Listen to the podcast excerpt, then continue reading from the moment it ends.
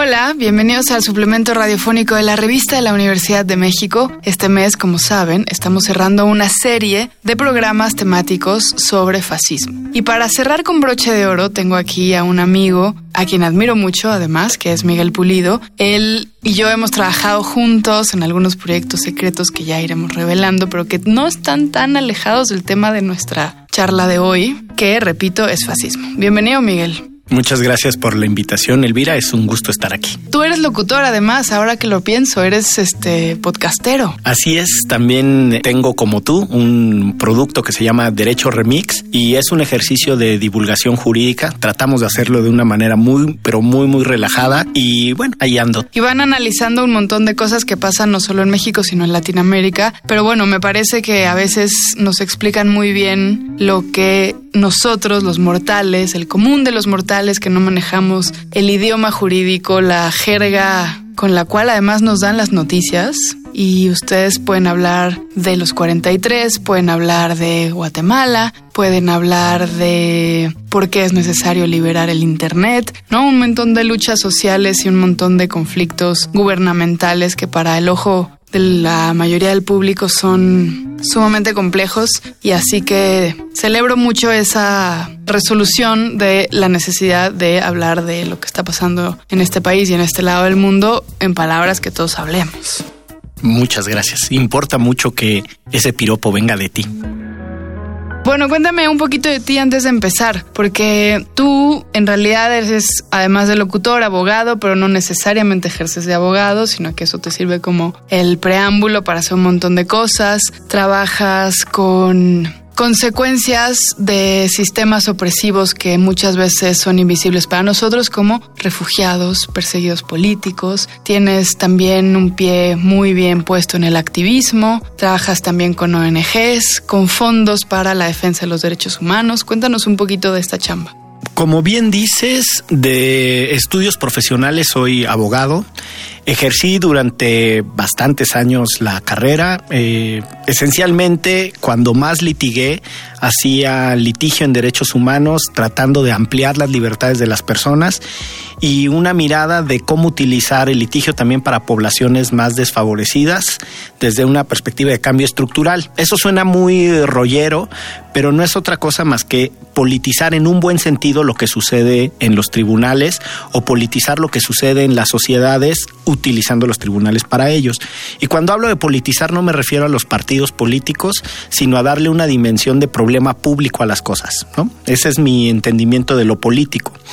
Y bueno, más tarde me fui especializando en trabajar con organizaciones de la sociedad civil, las llamadas ONGs, y en los últimos años, pues mi vínculo ha sido con una diversidad de organizaciones muy amplias, porque lo que hago es darles asistencia técnica, ayudarles a resolver sus problemas de estructura legal, sus problemas de financiamiento, sus problemas de planeación estratégica, etcétera.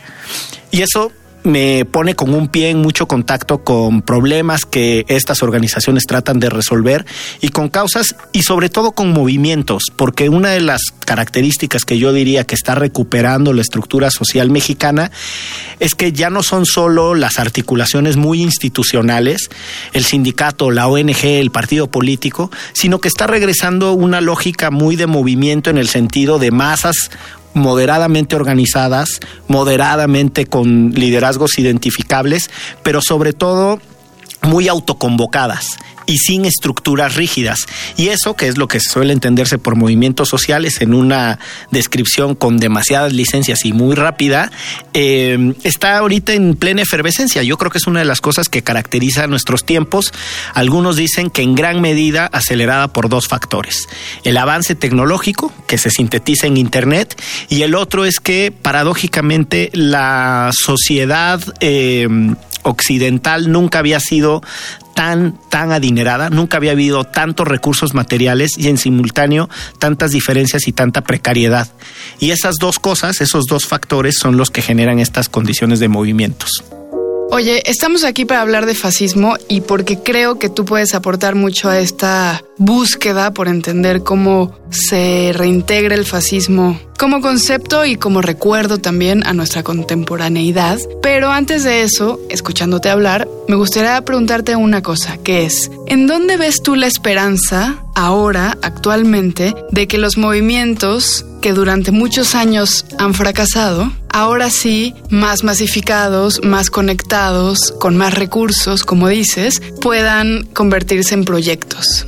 yo creo que hay que ponerle perspectiva a la evolución de las sociedades y sobre todo al avance de las que entendemos que son las causas progresistas y son las que yo asocio con causas justas la igualdad entre géneros, la amplitud de la mayor cantidad de libertades posibles, la restricción de las figuras de autoritarismo, eh, incluso imaginar su cancelación, eh, nuevas formas redistributivas de los bienes materiales y simbólicos.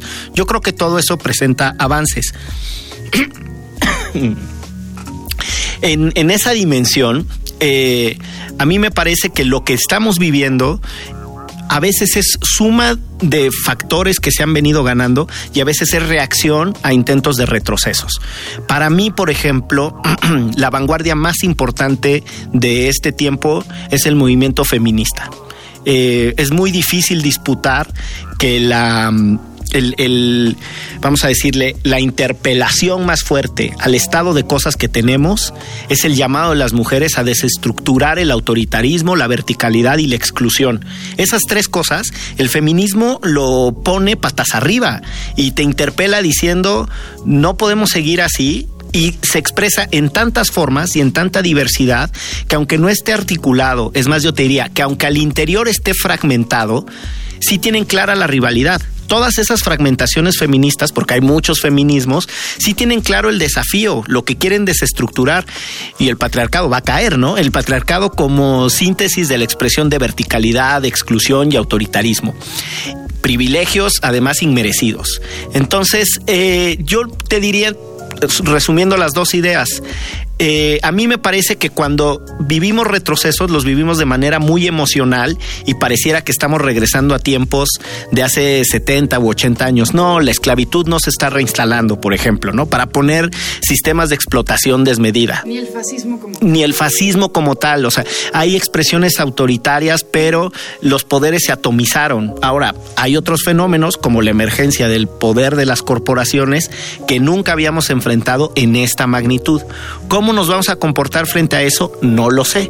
Entonces ahí es en donde el, juego entre cosas que han venido avanzando de manera sucesiva y enfrentar intentos de retroceso hace que, que estemos viviendo, ya te decía al inicio, mucha efervescencia.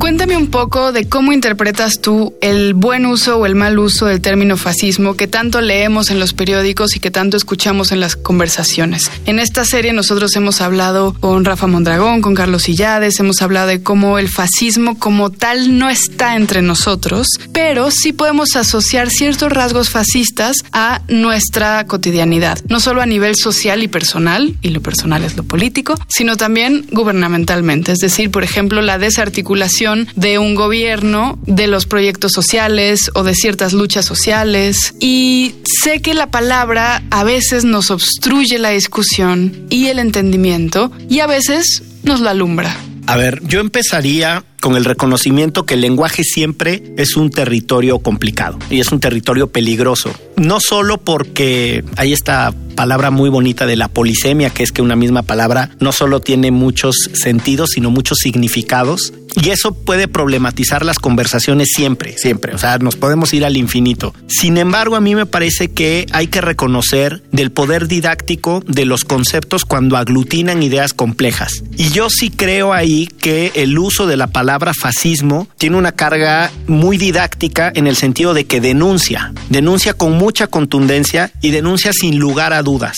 Es un término que está cargado de nociones negativas. Difícilmente alguien podría con ligereza asumirse como fascista en lo público. Entonces ahí ya hay un primer saque que creo que podemos entrar al detalle del uso correcto o incorrecto del término, pero en principio yo insistiría en que estamos en un momento en donde hay un consenso moderado de que tiene una carga negativa, de que quien lo usa está tratando de denunciar y que al usarlo lo que queremos también es denostar al otro. O sea, yo sí creo que tiene esas implicaciones. Ahora, denostar a las personas por deporte no tiene sentido, ¿no? O sea, no, no estamos hablando de insultos, estamos hablando de negarle cualidades democráticas a esa persona a la que estamos acusando de fascista. Y ahí ya podemos empezar a jugar con los términos. En la historia, y si ya estuvieron aquí Mondragón e Hilades, hay muy poco que agregar, pero el fascismo emergente de después de la Primera Guerra Mundial, articulado principal y esencialmente en Italia, tiene la complicación de que después, como doctrina, es apropiado por otros regímenes que son igual centralistas, militares, nacionalistas, autoritarios y que tienen la idea de que eh, no es solo se trata de un Estado-nación, sino de un Estado-nación homogéneo. Cuando uno repite esas cosas, pues hasta podría pensar en el periodo postrevolucionario mexicano. La verdad es que hay hasta algunos tintes de afinidad. Los muralistas eran ultranacionalistas, se inventaron los conceptos de raza cósmica y tenemos ahí como algunas particularidades que conectan. Por eso es importante no quedarse solo en esa categoría. El fascismo esencialmente el histórico, el de aquella época, era guerrerista y con una vocación de fuerza para imponerse por sobre el otro. Y eso ya te empieza a dar otras particularidades de contexto.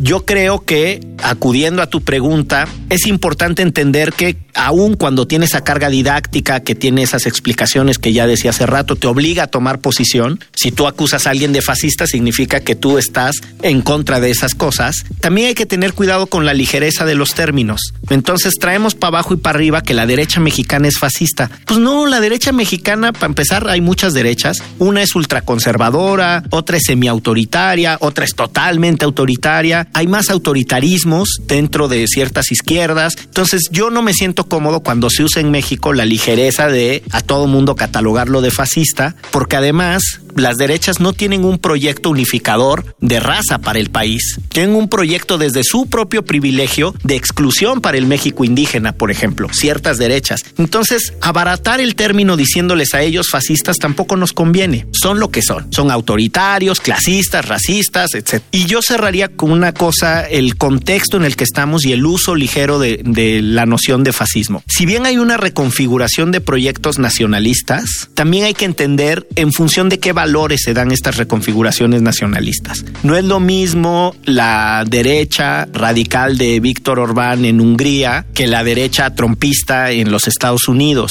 porque apelan a raíces históricas distintas, porque sus aliados geopolíticos son otros y porque el proyecto de esas derechas nacionalistas son distintos. Nosotros tenemos de vecino a el proyecto político ideológico más poderoso que ha vivido la historia de la humanidad. ¿No? Para empezar, porque no todos los proyectos políticos e ideológicos cuajaron de esta manera, este sí cuajó, y porque fue acumulando mucho poder a lo largo del camino.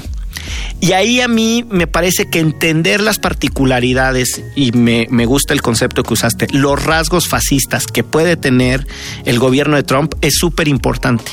Pero también es importante entender otros rasgos que tiene que no necesariamente los explica la matriz fascista. ¿Qué los?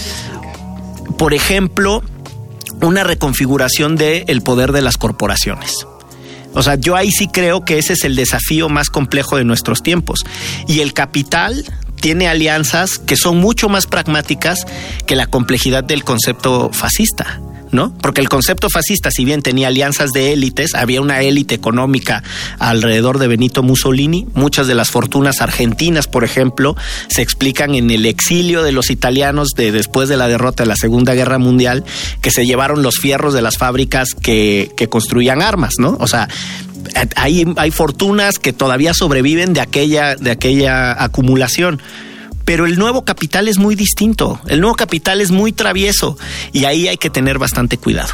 Muchas gracias a Miguel Pulido. Nosotros hemos llegado al final de este programa, pero si quieren leer más sobre fascismos, les recomendamos los artículos Mirar hacia atrás, Mirar para otro lado, Mirar estrábico, de Francisco Carrillo, y ¿Dónde está mi bolsa blanca? de Alberto Muso. Ambos artículos se encuentran en el número de este mes de la revista de la Universidad de México. Pueden consultarla toda gratuitamente en www.revistadelauniversidad.mx. En Twitter y en Facebook nos encuentran como arroba revista-unam. Y sobre este programa pueden escribirnos a arroba shubidubi. Gracias a Yael Vais y a Miguel Alvarado. Yo soy Elvis Liceaga. Hasta pronto. Este programa es una coproducción de la revista de la Universidad de México y Radio UNAM.